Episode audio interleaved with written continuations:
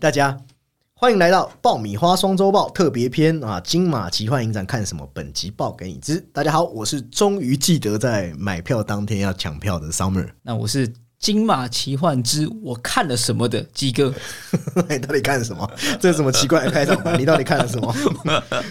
没有，我刚刚原本是想要说，就是那种这种这种换的什么东西，那想说好像这个这个用字太强烈了。对，就是我们这次有看一些，就是觉得啊。我到底看了什么啊？因为毕竟是奇幻影展，对，有一些真的是哎比较特别的，往往都会有趣、可爱、离奇，往往都会在奇幻影展感受到我们说以前啊什么午夜剧场那种感觉。对，买张票啊，嗑个药来看啊，不是说我们嗑药，而 是说以前像披头士他们都喜欢看那种午夜场，好走杜洛夫斯基的电影，对啊，甚至还看到去投资他拍电影。那 对对，那其实奇幻影展我们当然知道，诶。不是每个人都有参与，所以我们这一集，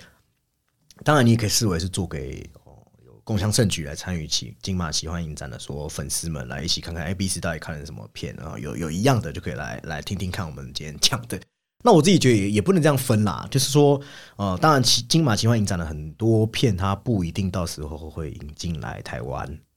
甚甚至是可能一些串流，可能有时候不一定找得到。哦，但是我觉得，如果你今天听完觉得蛮有意思的，可以之后去关注哦，看一些国际平台啊，哦，甚至是你在网络上可以找一些什么资源啊，我不知道你要怎么找，你的管道我无从得知。但是我觉得可以从我们的介绍中，你可以知道有哪些蛮有趣的东西。对，也不一定说你一定要这次有参与金马喜欢影展，你听到一些有趣的哦，或者你可以去上网查一下他的资料，我觉得都蛮有蛮有意思的。之后可能就是真的就是有上可能平台之后，你就听了，哎，你有一些哎，好像你想看看他到底是卖了什么药。对对，那其实大家熟知哦，我我之前的一些听众，大家都知道，我每次在影展都会忘记买票，那我这一次终于记得了啊。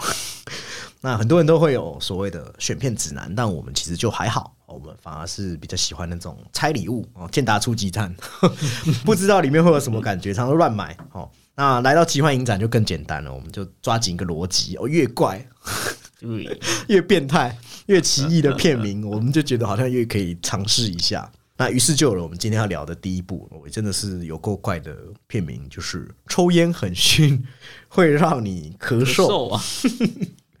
其实一开始听到片名，我还以为是什么劝世预言，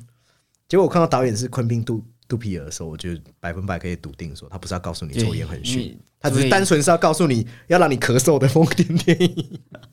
因为这位导演其实他目前的作品都会有一些比较嗯不正经呐。他不太是个正常人，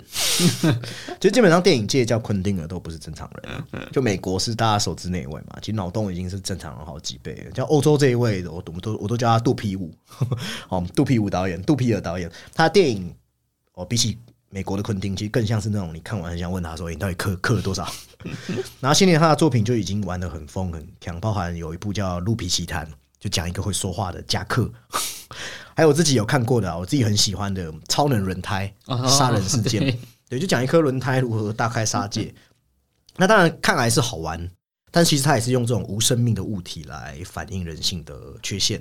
哦，然后用这种天马行空的恶搞，还有廉价的廉价的趣味，廉价的血浆。而且他的作品其实不太只是说单纯的写点或者愤世技术，其实也都有揭露或者去戳穿哦，戳穿当代影像本质的一种反思。所以他才会往这种超写实去创造一种新的叙事语境跟语言，所以他的故事其实会有一个大很大的特色，就之前几部跟这一次都会有那种戏中戏，他很爱做这种戏中戏的故事手法，让故事中里面还有观众，还有故事中在故事中的，然后不同的情节交织，因为他也是借由这一种才有办法带出他的一些寓意啊。或者是说，他要让可能像是比较荒诞的这一种喜剧感，他要更上一层次。因为刚才说非人嘛，那非人的这些东西在讲故事、在讲大道理的时候，他就是你知道，他是很很有违常理的嘛。对，而且他常常会混淆，就是说梦境中或故事中的人会和荧幕中的人相遇，然后原本电影里面说的真实的人，就会变成故事中的人。然后观众就会摸不清楚头脑，说到底那到底哪一个才是真实的人，哪些才是虚构？哦，就是去打破这个界限。那其实这是在《抽烟很逊》这部片也玩着很类似的手法，就说前半部它是走一种特色片，我们可以说很像假面骑士，可是它是一种有意为之，就是你知道做做的比较比较粗糙一点的。对，这一群叫做金烟战士，哦，好像在讽刺超级英雄一样。他们就穿着很愚蠢的紧身衣的英雄，他们坚决不抽烟，也反对抽烟，但是他们却靠着尼古丁的有害物质，对啊哦，来来使怪兽这致死。就是他们的 必杀技，他们就是靠着就是烟烟里面的有害物质来毒害怪兽，将他们杀害。而且我觉得很搞笑，他们五个叫做苯、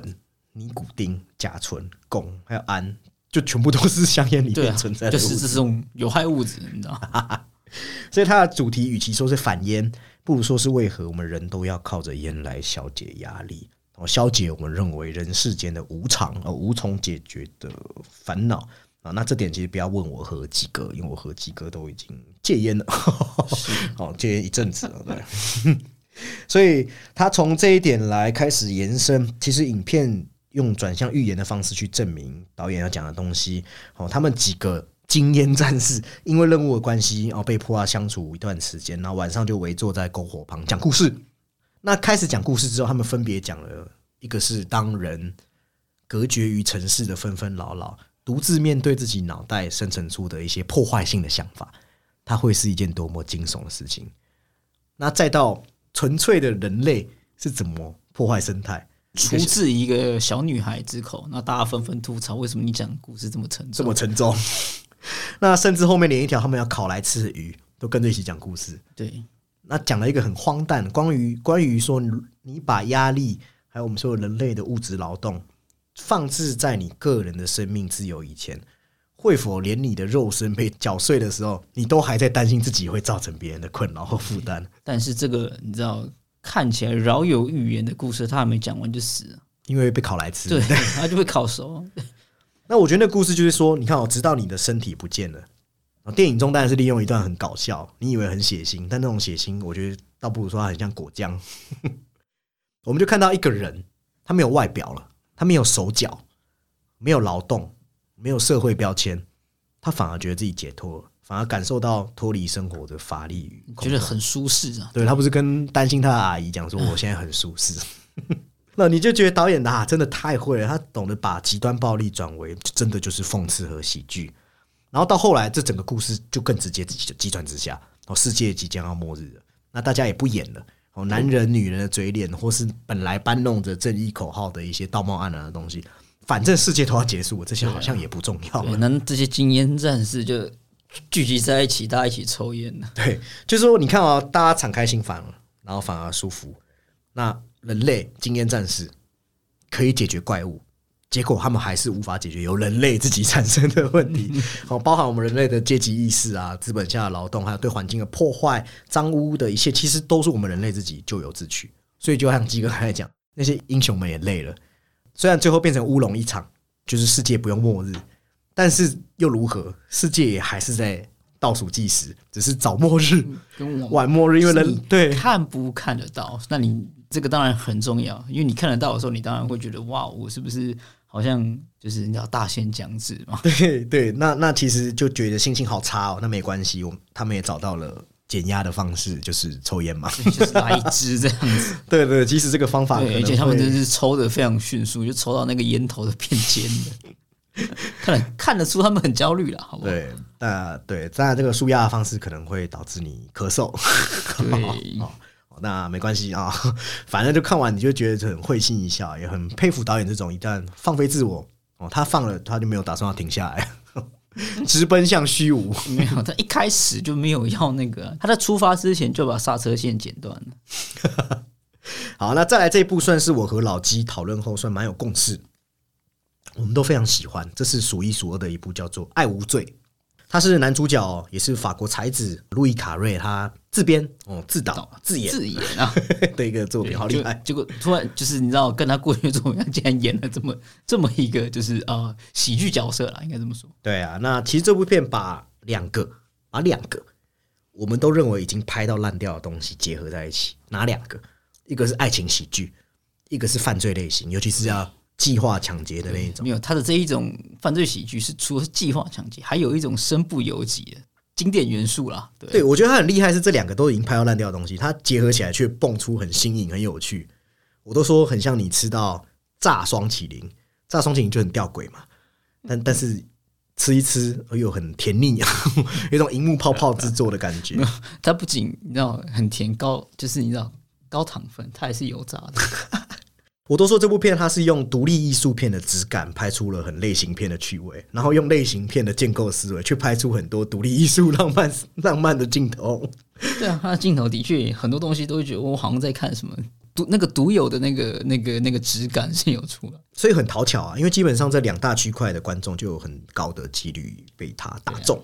也会看到。捧腹大笑哦，因为里面那个女主角叫洛耶米梅兰特，她真的是太好笑了。尤其大家对她的印象都是停留在那个燃烧女子的画像，那个为爱全身焦烧的模样，然后或是近期在塔尔中那个外表看似单纯，但是却有一定心计的小助理。所以那个反差就在这一次就真的太好笑，我觉得可以叫做反差萌。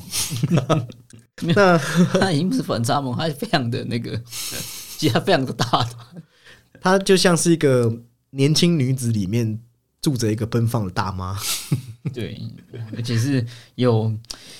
应该说有犯罪天分的大妈，那非常有天分。那些故事就是在讲这单纯老实的男主角呃亚伯，他还未走出丧妻的阴影，然后他自己都还没走出丧妻的阴影，然后他的六十岁的母亲在监狱中教授表演课程的时候，我却又认识一个狱友，就决定要再再婚的消息。哦，那更让儿子担心的是这个。妈妈决定的对象，除了是我在狱中结缘，刚假释出狱哦，好像好像他又要要要要筹划什么犯罪计划一样。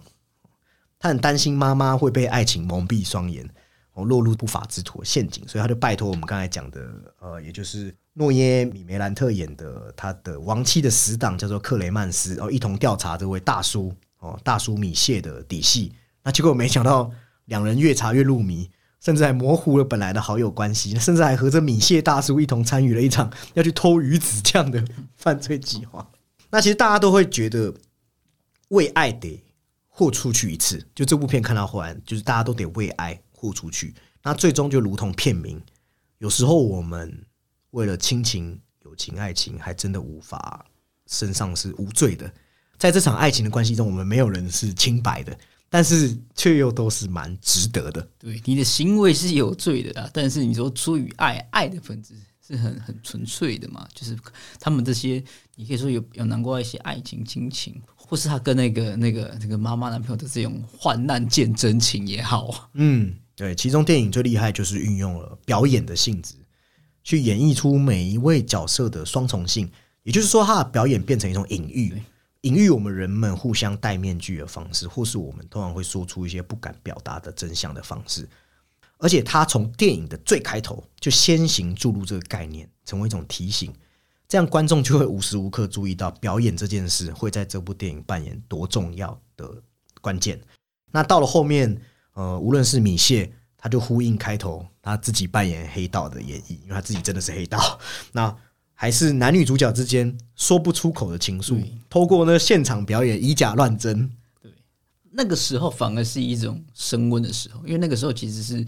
啊，就是他们那个时候其实是真情流露，反而是对方都感受得到啊。嗯，对。那妈妈对于表演却又是一种你知道，她会比较排斥的这种心态嘛？对，因为他虽然是教授表演，只是他讨厌人家说谎。那其实我们人本来就可以通过表演来欺骗他人。但是我觉得电影也是有给一个反思，就是表演真的一定是欺骗吗？其实电影中的几段情节不就也说明我们人有时候也会为了爱的人说一些善意的谎言吗？对，所以既然表演会让人是剥洋葱式的，就代表导演也是想要告诉你，爱也是剥洋葱，也是多层次的。就为了爱，每个人肯付出多少？其实即使这些是不会被看到的，但这个问题似乎都贯穿了整部电影。让你知道说，其实，在爱之名下，其实大家都默默付出了，就是关心自己身边的人。那我觉得这部电影很厉害，就是说它保有这种很轻快，但是它还有一定的深度，告诉我们说，我们生而为人，可能这种爱就是我们幸福，但是也是我们很痛苦的原因。那再者，我觉得它最好看，就是我我们非常希望这部片可以引进台湾，就因为它它任何观众都都吃得下去，而且它人物的建筑，就是我常会讲的，它很注重角色。哦，那通过这四个里面有四个都很重要的角色交织在一起，而且每个人都有自己的特色，每个人都有属于自己的台词。对，他在那个角色的这个比重，就是他们一些分配上是很刚好的。嗯，对，而且拍摄上面有一些蛮不错的创意，比如说在水族馆里，他就打破了轴线，三百六十度的翻转，还有会用漫画的分屏哦，三格的分屏方式展现妈妈啊母子和妈妈恋人的这种追逐关系。还有一些柔和霓虹的色调，其实都给了每个角色沐浴在自己氛围当中的感觉。就是这种喜剧，它拍出了很欧洲电影的这个这个质感、色调，对，或是质感呢。而且我们刚才讲表演，它随着谎言和真相慢慢拆解，哦，那些本来未能说出口的东西，全部都浮出了台面。浮出台面的同时，与此同时，每个人的视角却发生了转位、换位。例如说。朋友变成了恋人，不承认的继父变成了爸爸，少女心的妈妈就竟然变成了严肃的母亲，罪犯变成了受害者，受害者变成了罪犯。那甚至很多东西引人发觉的头尾呼应，比方说开头他老母开着车追着爱人的监狱车还是警车，然后边开车举举着爱的看板，对，这这这告白嘛？对，那儿子就吐槽他说：“人家车子里面又看不到你这些看板和郊游标语。”那就等到换儿子自己也要入监服刑的时候，看老妈还是一样开着车举着标语，但他们是看得到，儿子才发现靠，要真的看得到。这个你让可以可以说这是一种很风趣的解读，但你也可以知道，就是他那个他那个情谊其实是传达得到的。对对，就是看这种东西你怎么去解读它。对，所以其实电影也是要告诉你说，唯有这些表演的背后，才是我们真正的自己。那我们生活中常也是在表演，我们在扮演着可能是。我们觉得别人希望的，或是别人希望我们成为的人，哦，那我觉得很有趣。是这部电影也是导演个人亲身经历改编，因为他好像当他十七十八岁的时候，他妈妈确实是嫁给一个在监狱里的男人。那但或许导演是想告诉我们，不要被这些社会赋予的角色标签所影响我们对一个人的判断。那这种病字其实也呼应了当前法国的阶级和文化分歧。那我觉得他做的很出色的是，他没有很简略的去对社会政治或是种族断层做出任何很粗暴的陈述，反而是给了每种位置上面的人都有一个可以被同情、值得被倾听的时刻和理由。总之啊，这真的是一部看得很舒服，在一个有限的类型轻松写意，嗯，而且还赋予每个人都赋予我们说的不是只是演，他赋予了表演灵魂。所以最后，即使到了最后，呃，电影可能有一些老生常谈的部分，我觉得他还是转到了另外一个维度。我在这种如戏的人生中，让这个爱变得有很更深层次的了解。好，那接下来这一部是，这是这次我自己我自己非常非常非常喜欢的一部，就是《杀邻居没事没事杀邻居》。光听片名是不是就觉得非常的搞搞怪？它的故事梗概超乎寻常，相当离奇哦，却又简单不烧脑。它大致上就是讲一对夫妻，老公因为淡出了工作舞台。所以必须在家带娃哦，那老婆则是选择回归职场，但这样的日子却让老公哦，甚至与妻子产生很多生活上的隔阂。那当然，他们还是一对阿根廷跟法国的夫妻，所以他们两个人光是吵架，在语言上的用字也常常造成两个人在认知上的理解的误会。那这样的生活持续一段时间之后，直到有一天啊，这乏味的丈夫他在和邻居隔壁邻居。看起来蛮蛮像豪宅的一个邻居，他要跟他借铲子啊来处理一些事情的时候，就这位邻居还把他邀请到家中来做客。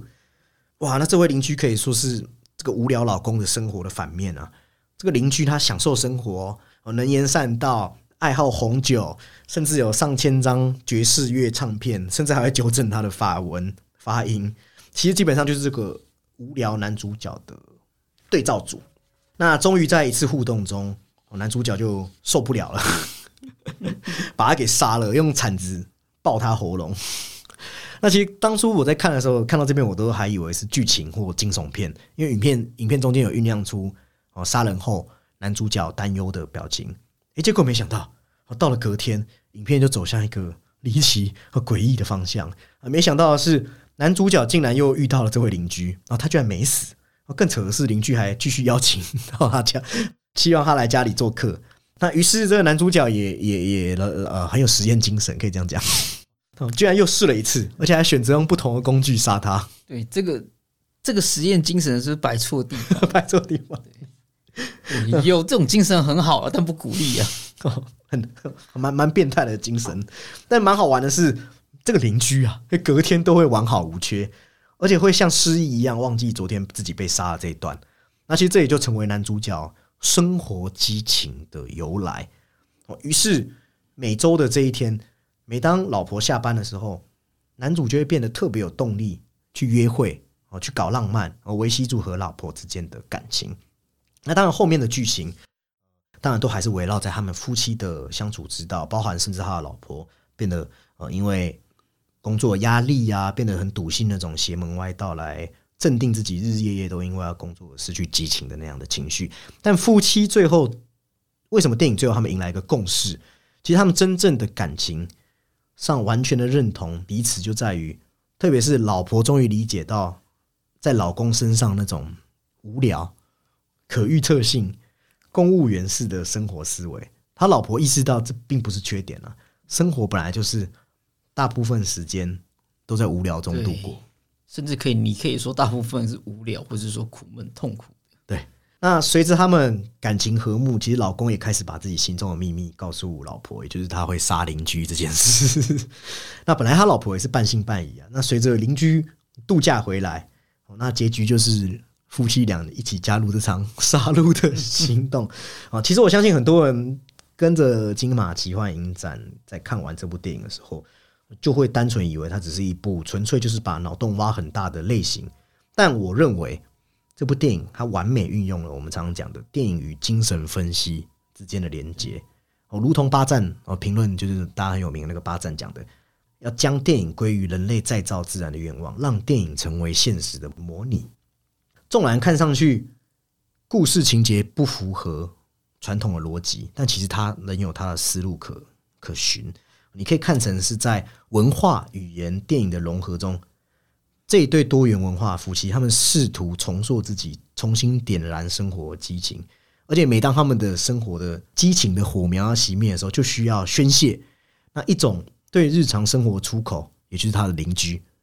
在这现实的裂缝中，就出现一个这样能帮他解决所有内心问题，或者说我们说的欲望本能的人，很像发泄。而且这个发泄，竟然还变成夫妻间的一种小情绪。对，而且男主角一开始是受到这种大男子主义感染的社会，因为他没有工作了，他的男性自尊也因为在邻居家中，好像得到可以施展他男人的原始暴力本能。而且在每次杀戮之后，哦，不仅与妻子还产生那种激情的爱情，最后他也重新定义了日常生活。并把它变成一种安全的空间，重新建构认为自己已经失去的那一部分。往这方面来看，我会觉得这也是这部电影真的越看越有意思的地方。而且，呃，这边稍微岔出去讲一下，其实它的文本不是原创，它改编自一位，呃，这个可以跟听众介绍，这位其实在中文在华文世界里面几乎都没有被翻译过，也很少有他相关作品的中文版。但我觉得这个作品，这个作家的作品很有意思。这个作家叫做哈维利奥。那我这次也是因为被他作品吸引，我去找了一下这原文书看了一下，然后我发现他的作品大多是以焦虑、偏执和幻觉推动了叙事的这种类型，就很像我刚才讲的这些故事。那其实，在这些形式的背后，就像我讲的，都存在另一种更微妙的恐惧，尤其是在讲我们人在生命中面对大量未能填满的时间的焦虑，也就是无聊了。当时间变成一种需要被填满的空间的时候，你的时间就会受到威胁。也就是说，当叙事者失去工作的时候，或是当他觉得这些时间好像仿佛停止，然后发生事故所所让他惊扰到他生活的时候，他生活就会出现裂痕。那这本小说它的原型故事的那句，呃，也就是大家可以去查它的原文，因为我不会念这个欧洲的文字，大大致上可以翻成叫《娇小的花儿》，它也是一首爵士乐歌曲。刚才不是讲他邻居很喜欢爵士乐。电影中，其实，在小说中有写到，他每一次杀戮都是以这首《娇小的花儿》为配乐。那为什么我说这个作家的作品非常好玩？其实，在故事的开头，作家就有写到：“哦，This story begins when I was someone else。”就这个故事开始于我变成别人的时候。诶，这作家就写了一个意味深长的一个句子，非常有卡夫卡味道嘛，也代表一种乏味的不安笼罩着他，笼罩了叙事者。那之后。他靠着这种不可靠的叙述，就可以读出我们常说的虚无主义的味道。就像小说中我写到一句说：“漫漫长夜就在前方，那时间必须以某种方式被消磨掉，你就可以大致理解这个作家故事的调性。那其实电影就是很成功运用这种荒诞，运用这种特性作为黑色幽默喜剧。那其实我觉得这部电影。无论是电影还是小说，都很适合那种喜欢看存在主义的哦，喜欢荒诞剧派的哦，喜欢卡夫卡哦，喜欢喜欢拉美魔幻马奎斯小说那些读者影迷来观看一部好电影。对，听起来很有趣，但这这一部我没有买到。那接下来错过了，鸡哥聊一部他看过。片名也蛮搞怪的，叫做“杀死”，不是杀邻居，是杀死有土伯，应该是吓死有土。哦，吓之后，哦，我可能刚才才刚杀完邻居，他现在还想杀有土伯。对，我们好像这次都买一些怪怪的，又不是杀来杀去，对，不是杀死就是吓死啊。对啊，那这部片其实你要看片名就知道，应该是什么恐怖片或惊悚片，而且是跟有土伯 YouTuber 有关的。嗯，没错。它的形式上是一种伪纪录片，或者是说大家这种时下的直播，它就很像是我们之前聊过的人肉搜索，或是混着鬼影实录的形式上来展开。嗯，不过这个有趣的是，它它是自己制造的直播或是伪纪录片，所以说这个主角从头到尾都知道这个画面是怎么呈现的。对我觉得这个是他在这个结构上比较比较有趣的一点，因为里面的主角是自知的。但你说它是恐怖片嘛？因为我们有看到这个标题或是这个片名，但其实它是一个非常喜剧的恐怖片，对，非常特别。你可以把它想象成是那种我们看那种精神奸笑。我怎么感觉我们金金马奇幻影展介绍全部都是偏喜剧？对，就是一直黑色幽默。对，就是哎，怎么看着片名买进去，结果又发现又是一个你知道相对轻松的。嗯，但我觉得这个。你说它相对轻松，其实它有些片段也是比较稍微血腥一点，然后伴随着一两个可能是这一种 jump scare，可能大家就是斟酌一下。但我觉得这个恐怖程度是不高的。哦，那它其实剧情上就是很简单嘛。第一个 YouTuber，他就是你知道，他好像想要流量嘛，他需要拯救自己的事业等等的，他就好，那我就到一个到一个荒郊野外的一个鬼屋。他还做了一些考究或是一些调查，这个鬼屋的一些来由是其来有志等等的。一到那个地方，为了展现他这一种可能是破釜沉舟，或是说他做效果嘛，一下车把自己车子的火星塞拔了，对，然后一进门把那个门给锁上，然后再把钥匙给丢掉。对，你说这个人该不该死？那他真的是活该被吓死。对，然后就在。在屋子里面设了很多像是 GoPro 这样子，然后它可能还伴随着一种可能就是这种动态侦测，可能有鬼影啊，或是有什么东西跑过去的时候，在他的这个直播的分割画面，可能他就会可能有通知吧，或者是这种他的这些广大的观众就会看到。但他当然一开始也是觉得很可怕，所以他就在一个一个里面这鬼屋的小房间设立一个据点。但你觉得就说也奇怪嘛，哎，怎么一开始直播，然后就有一个女粉？跑进来就是那样装神弄鬼吓他开玩笑这样子，但是大家有没有发现？哎，我刚刚说了这些东西，他跑进荒郊野外，再把门锁起来，为什么会有热情的女粉丝会进来呢？但大家应该就想得到了，她其实就是女鬼。那女鬼为什么会出来呢？这又要扯回，就是你知道，就是这种，就是他一直反映着一种人，你可以说这种人这种白目是找死的心态。不是锁门啊，拆自己车子的火星塞，或是他在这种衣橱看到疑似画符，是这种护身符的东西，他还给人家丢掉。他的这个剧情推进其实一直在反映着你，你可以说是白目做效果、追求流量的一种嘲讽啊。那当然就是你会发现，哇，他就是一发不可收拾嘛，一些妖魔鬼怪都跑出来了。比较刚才提到比较多的 jump scare 可能是在这个女鬼身上，但你真的不用觉得它有多恐怖。他为了确认这个我们说的这个 YouTuber，他他他有没有死或是昏厥过去？你知道他怎么测试吗？他就是把手指塞进他鼻孔，非常反。你可以说他反常过，是说他在这个喜剧效果就算是有达到了嘛？那他甚至有一些一些非常离奇的，可以说是离奇的操作啦，像是在为了确定女鬼的这个位置在哪里，然后就在女鬼的头上放绿那个 GoPro。然后再可以监控他去哪里这样子，但最后嘛，大家常说的这可能就是呃，打败魔法必须用魔法。那他得知了这个女鬼即使跟恶魔做了交易之后，那他为了逃出去，也跟恶魔做了交易，那后面就是一个比较开放式的结局，看似有逃出去，但是又好像被束缚在那里。那总归来说，这是一个比较，你可以说它搞笑一点，或是稍微可爱一点，或是玩玩这种手法形式的的一个搞笑恐怖惊悚片啊。对，那它当然也有一些像是我们常看到这种 B 级的这一种血浆元素，或者是你知道刻意为之的比较假假的死尸啊，嗯，就是在里面呈现。整体来说，就是它可能不适合在你用餐的时候 来观看，但是作为一个你可以说是打发或是放松，或是想要体验一点恐怖元素，但又不想要被你知道会突然的惊吓。带有一点那种趣味娱乐，那我觉得它其实是一个可以观看的作品。嗯，好，那我再来要讲这部就比较震惊一点哇！今天终于有一部比较震惊一点，就是我自己很喜欢，因为我之前有讲过，我非常喜欢潘尼洛普，是哦，不是那种觉得他很正的喜欢，更多是喜欢他的演技、层次，还有魅力，还有身上还有一种母性力量。那这一部叫《罗马年少时代》，则有。一次放大强化他身上这部分特质的感觉，即便主角根本不是他。哦，那这点等下我们会讲。好，那不算不是主角了，他很重要。对对，那潘尼洛普他是饰演一个一位从意大利嫁西班牙嫁入意大利的母亲，叫 Clara。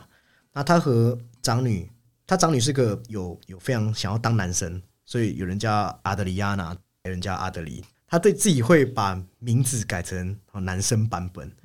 他们都是很男权氛围下长大的。除此之外，其实他他们还要忍受爸爸的那种冷暴力，或是丈夫的出轨，或者紧张的婆媳关系。其实这部片可以看成导演就是艾曼纽尔克里亚勒斯的半自传电影。那而且导演在这部片首映的时候，其实也有自己承认自己的跨性别身份，就直言说这是他一直想要拍的自传式作品。那我也蛮被这部片的一些真诚的感觉给打动哦，包含它片名一样，意大利文我不会念，那但是翻成英文就是 immensity，巨大的意思。那其实这个巨大就暗示说，我们人在看似平稳的生活、看似和谐的家庭中，其实都隐藏一些巨大的裂痕。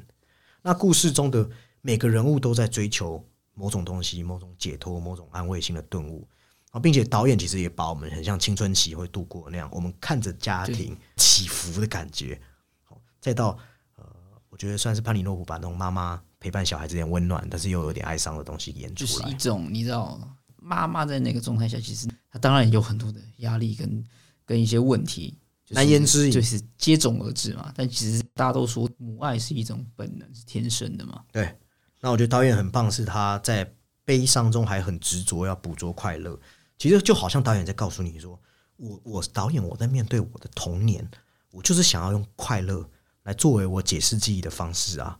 所以，于是我们可以看到导演在镜头，特别是来到孩童世界的时候，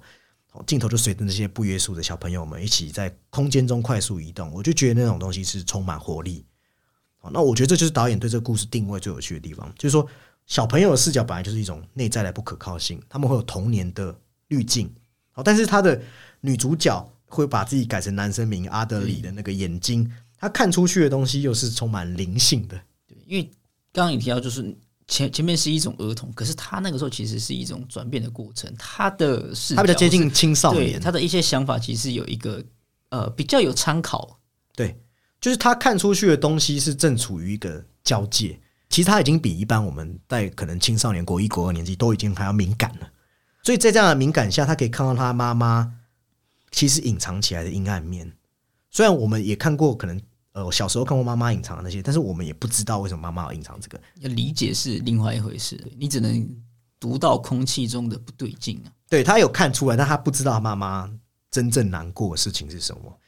那我为什么说这很适合潘尼洛普？其实这就是潘尼洛普一直以来都很擅长的，凡是轻描淡写的拉美浪漫。哦，虽然表面看起来非常的呃非常的迷人。但是其实都是要衬托他的孤独。我我都说他的外表其实很像，很像像拉美历史一样。拉美历史就是很浪漫，但其实背后都藏着一段不得不的挣扎、隐忍和苦涩。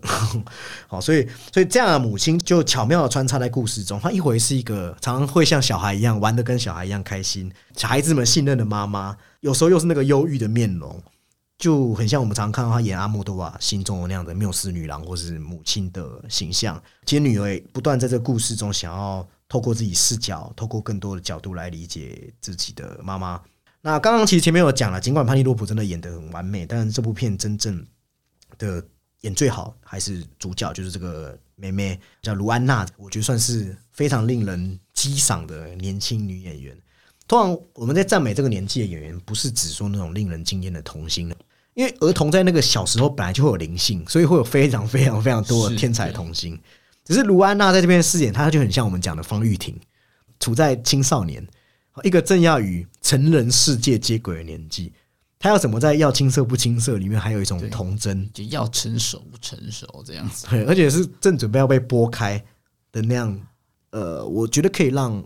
他演的好不好是取决于可不可以让我们这些人都经历过叛逆的我们都会有共情。但是我觉得他就是有赋予这个角色一个更更多的层次，因为他自己有处于一个很明显的认同上的焦虑嘛。他还是一个就是有有提到说他有一些比较酷儿的影子在里面，完美演示了这个他体内有酷儿灵魂，加上他会看着这电视转播的舞台上面，想象自己其实是个男生哦，梳着光滑的油头，穿着定制的燕尾服。哦，甚至台上还有他妈妈，他妈妈也在台上，他的他的伴舞啊，对，放飞自我，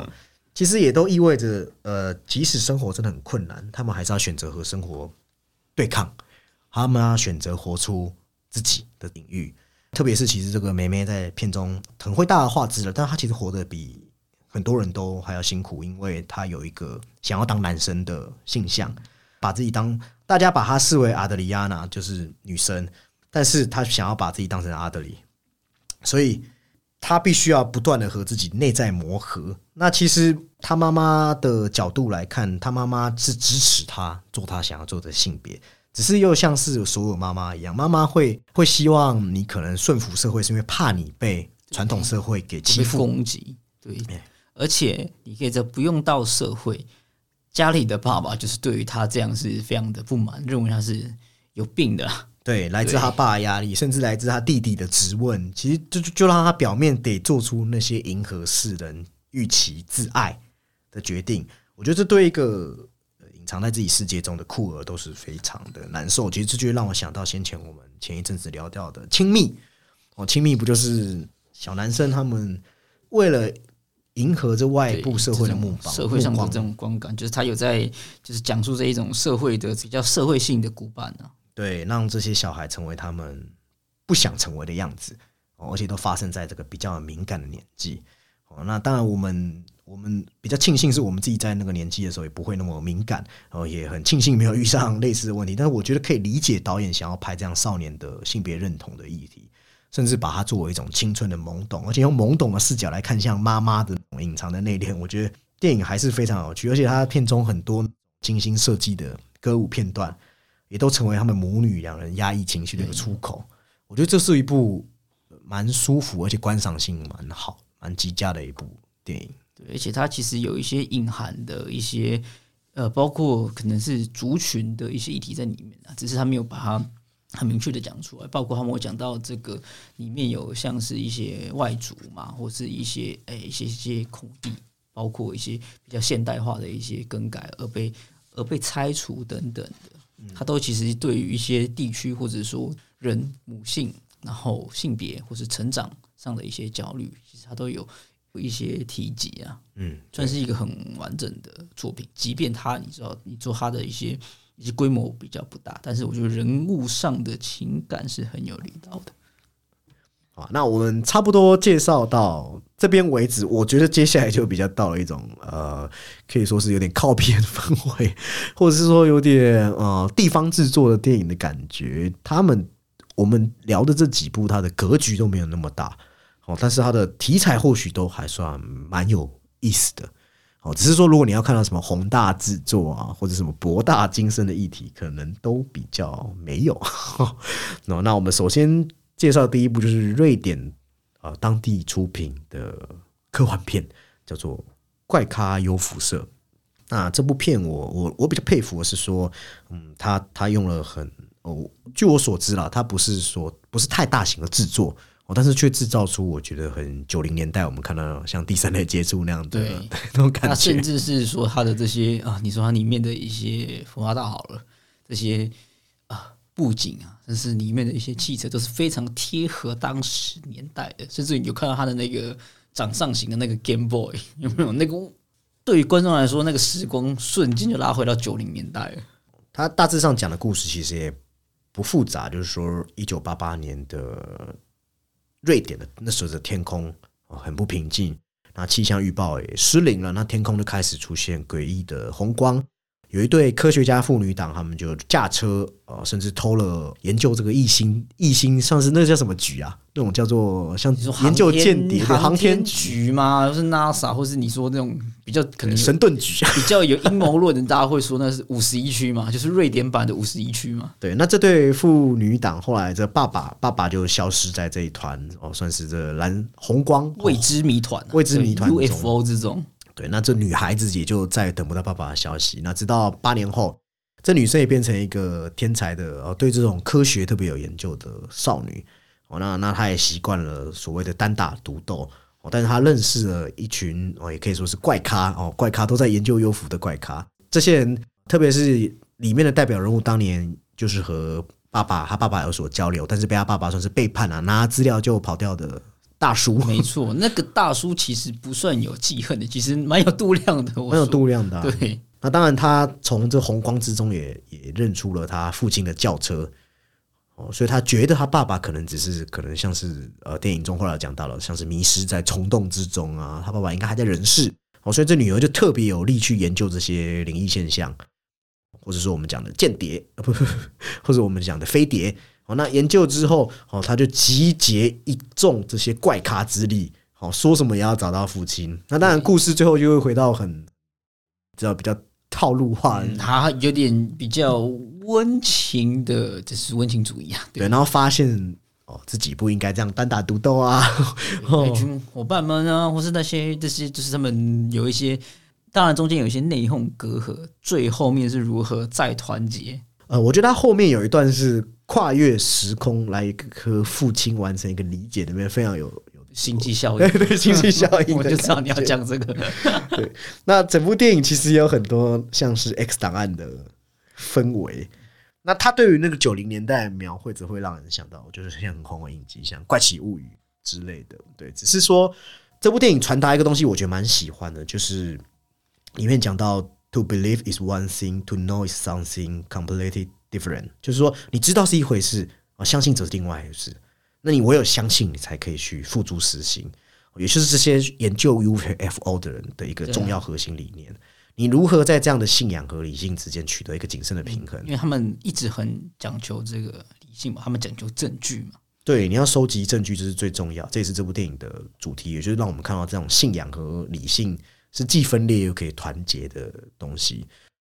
那但是这部电影它还有很多它的问题，让我自己看完之后，我觉得它没那么好看，是因为包含像是路人化的配角。很零散的故事线，还有莫名的反派设置设置，里面设置一些反派的类似反派阻挠主角行动的人都有点我不太理解他的动，机。那个动机是什么？就是那个女警女警啊对，或者说那个老老头，我是觉得没有说服力啊就，是真的有老人有这么的有体力，或是这么无聊吗？对，非常无聊。嗯，那这些人格都是很单一狭隘哦，他们的任何事情都是你可以预料出来，因为他们只是为了让故事可以连贯而被创造出来的角色。哦还有这部电影的过长的铺陈哦，导致说它很精华后面的部分其实就只占后面一点点而已，哦那个节奏上面有点不太正确。啊，但不过还是要提一下它的优点，包含我们说的呃，电影摄影在可能资本有限的情况下，特效我都做的其实非常非常好。对啊，那个特效其实他也没有做出太多的特效，但是不会让你有很就是很觉得哇，这个就是也太也不会让你说有这种哎、诶是不是太三流的特效啊？嗯，而且九零年代背景的设置的这些细节，让你觉得非常有可信度，哦，又迷人又是有趣的，哦，真的好像被带回到、呃以前的感觉那种感的的嗯的氛围，哦，所以当你看到他一些呃关于外星的一些紧张的场景，就真的很像我们刚才讲的，除了 Steven Spielberg 以外，还有一些呃老派导演，甚至是回到未来那种、对那种电影的在感觉。那个你知道他们在那个车内翻滚的那个。就是嗯对对那个东西是非常就是九零代的那种那种穿梭机，或是啊你在太空舱内的这种影像的呈现。对，但当然放到现代，我可能不会推荐大部分的听友或是观众。但如果你是科幻迷的话我我觉得应该蛮适合来看一下的。对，就是对科幻迷有一种怀旧的味道啊。嗯，那接下来这两部则是呃，算是都有血浆纷飞。那先来介绍比较闹的一部好了，哦，也是瑞士导演，他真的是脑洞大开的，呃，光听片名就已经有点闹的，叫做《冲杀小天使》。对，就这个断句，你看断好了。嗯，其实他这部电影真真正的能量是不是在于他电影演什么，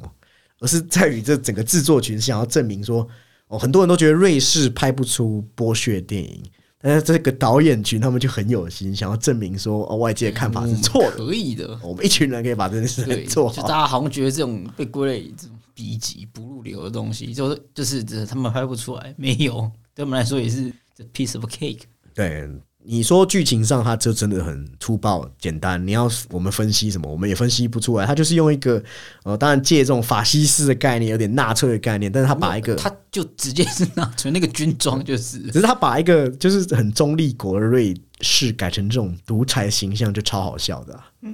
就你明明瑞士就不是这样法西斯那他们的这个对他们这个法西斯基友，就是维护既得利益者，那他们的这些维护这个民主或者既得。哦或是既得利益的利益是什么呢？就是他们的乳酪 就很闹，就是说好像是他们的总统规定，大家一定要用他们制造的乳酪，而且你不能是乳乳糖不耐症的人，我就要把你杀掉。这个好像就是你知道，这也太丢脸了嘛？你身为瑞士人，竟然有乳糖不耐症，他们那个那个乳酪确实很像是一种公发品，你不能私酿哦，你私酿是一种死罪的概念。诶，讲到这个，你知道我有个女生朋友，她她就是在瑞士念过书，然后就跟我说，瑞士真的是 cheese 大国。你知道他们连吃火锅都是吃 cheese 锅，哦，对，这个是有听过，非常粗暴。就是可能因可能欧洲他们对于这种确实是很有迷恋的吧？你知道有有一些国家，没错，我说就是意大利，他们有去死银行，对他们还分等这样子，很妙。那台湾是不是有什么操岛湖银行？哦，太闹了，太闹了。那其实这部电影本身就很闹哦。女主角他们当然会因为呃可能理念不同嘛，哦，你有你去死的理念，我有我去死的理念，然后他就被法西斯的坏人给杀掉，杀掉自己的呃，杀掉最重要的爱人。哦，然后全全家甚至是因为这些独裁者而家破人亡。那他被关押到逃亡，再到我们讲的呃，就像追杀比尔一样，乌玛舒曼会有一个修炼自我的过程，他他那个修炼自我，对他当然是直接直接把追杀比尔给超过去了。照搬追杀比尔，但是他的那个除了这个过程之外，他的起头也非常妙，就是他不是什么拜师，而是就是好像在教堂就遇到精灵这样，然后那个精灵就竟然用这一种非常修道士一般的训练跟磨练来，就是来增进他的这些可能战斗上的技巧，这样。对，所以最后就变成了一场血浆乱飞的砍杀哦，女主角变超强，变超级强，没有人打得赢她。然后她那边恣意的复仇，该砍的、该杀的，哦对啊，或是有这一种你知道徒手你知道拆人、杀人、把人撕成两半，就各种血腥荒诞的时候，又在第三幕一次的爆发出来。我记忆没错的话，我看这场是在金马的夜晚场，然后你就觉得我到底看了什么东西，然后我好想，我边配个披萨，配个啤酒，好好来看这部对电影。你叫披萨还要叫那个 cheese 加量的，在金马影展里面吃披萨或是卤味，应该被人家打吧？哦，千千万不要，千万不要哦。好，那最后要讲的电影，则是它偏惊悚哦，也偏有点精神惊悚，甚至当然也是残杀片。算是残杀片了。它比较算是我们这次看一下比较真正意义上的恐怖、惊悚、血腥。对，但是它又带了一点它里面所要传达的一些呃，所要传达的一些应该说理念的部分吧。可以说它在剧本上其实我觉得算是有用心的。好，那也就是血色珍珠。那这部片如果大家有在 follow A 二十四之前出品的，它的算是呃，这当然是第二部出的，但是这部是它它是前对是前传，一部叫 X 的，对，也是对杀戮片。对，他的呃导演都是提维斯特。那他这个这个系列其实要有第三集，对，那他的计划我我看计划是在二零二四年吧。简单说是，嗯，他的第一集 X 嘛，他在讲一群人，在他们可能在那种五六零年代嘛，他就那种比较民风保守之下，然后他们去租一个谷仓，然后在里面拍那一种你知道比较三级片。对三级片或是比较情色的电影，恐怖片定律就是有情色的地方的人都会惨死，而且年轻人一定是年轻气盛的感对，但他又好像不是这么单纯的杀戮，因为你可以发现杀人魔老奶奶，她其实是有一点，你知道，她是有一点欲求的，她是有一点需要解放的。嗯，那这个时候就变成第二集，就是她的前传，就是《血色珍珠》里面的应该说主角珍珠小姐 Pearl。我们看到她也曾经漂亮过，也曾经有自己呃喜欢舞蹈，做对这个明星梦。但是呢，她在前传上诸多电影，或是说诸多社会事件，他们其实都喜欢看看这些杀人魔的这种成因是什么，包括、呃、可能过往的一些像是什么呃 Teddy Bundy 之类的，很多北美上世纪的这些杀人魔，包括当然这个电影是原创角色啊，都会提到一个他有一个糟糕的原生家庭。对，那没错，珍珠就是你们的主角 Pearl，他就是呢，他的妈妈，他的妈妈就是你可以说她是一个非常具有控制欲的人，或者是说他其实对女儿是有一种嫉妒的心理，因为他妈妈看着他女儿啊青春有活力，甚至在反抗的气息、追梦的气息，这种新时代将要迈入新时代女性的步调，可要看看她自己，她一生中为了这个家付出，然后因为她的老公也是一个就是啊瘫痪的人士，那她非常的自尊心强也好，或者说不甘也好，所以说这一切她就是这样加诸在就有怨怼啦。没错，但是但是我觉得这个它是有一个嗯可以讨论的空间，是说，因为他最后呢，最后最后女儿其实也有觉得说，哎、她其实是有病逝感，她觉得她是不是真的不正常？那妈妈作为这些事情是在保护自己吗？所以我觉得他有句样是在这个地方，那一样延续上一步，我们可以知道他的成长，或是他们有需要解放，或是说女性在那个时代，她是被视为一种啊、工具嘛，你可能就是要顾家啊，然后你要一个女儿的责任，然后要听爸妈的话的。但那些作为被选拔上的那些少女们，则是一种你知道，就是很物化、很标签式的。他们就说：“哦，我们只是要年轻的金发女孩嘛。对她来说，她其实是一个比较你知道，算是有理想了，在她这种家庭跟她所谓的梦想之间，她其实是一个两头空的。嗯，那你可以说他在这个时候得不到排解，或者说家庭的帮助的时候，他是不是就是，这顿时间就黑化了？那到底是压力把他逼成一个杀人魔，还是这个杀人魔既有这个契机被展露出来了？对，那我觉得这个是，诶，他作为一个续集，其实有让我觉得他好像有对比第一第一集，他其实有做出更多的新意。那我觉得其实现在的这个恐怖片，包括呃，我们看到《血色真主》这个系列嘛，因为它未来可能会有第三部曲，还有应该也是去年有一部叫做《树劫》，嗯，Barbarian，就是那部。其实他们，你说以恐怖片来说，他们都不再是非常的玩杀人的手法好了，或是血腥的程度好了，他们其实在人物或是文本上或思想上，其实都有要做一定的这个要诉求，或者说他们有要说这些东西，只是刚好不谋而合。他们对于都有一些算是比较啊、女性的意识或主题在里面。但我觉得恐怖片其实一直以来，你当然可以选择，就是你要追求很极端的那一种，就是很最恶心的手法，或是隔着荧幕都可以闻到血腥味。你当然有那那些选择，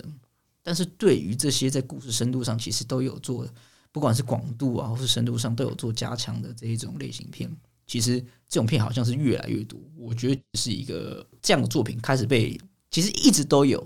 但是他们的这个讨论度其实一直是一直有在提高的。但我觉得这种就是对于影迷来说是多一个相对很棒的选择，因为你可以在画面的刺激或是在主题上，其实都有得到，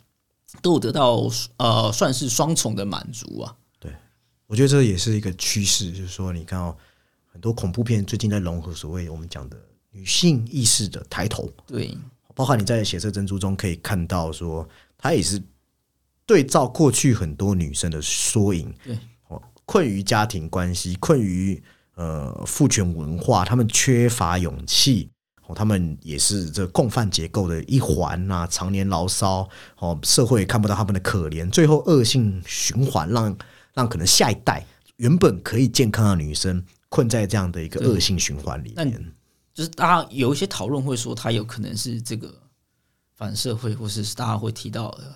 解离嘛？嗯，但是这个反社会是不是社会逼他反？就是刚刚有提到，还有这种双向的思考的这种讨论的空间在啊。对啊，我所以我认为这是现在。新一新一代的恐怖片的一个趋势，对新一代恐怖片的恐怖不再是宗教或者是你知道超自然力量，它开始变成社会性的恐怖，或是人不对往人身上挖掘。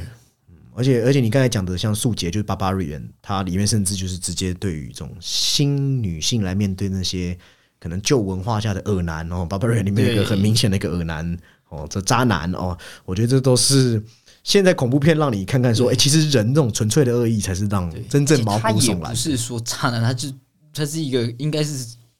百分之百的呃，应该是犯罪者了。对，对他把人家囚禁起来。那女性到最后被这样子呃，因为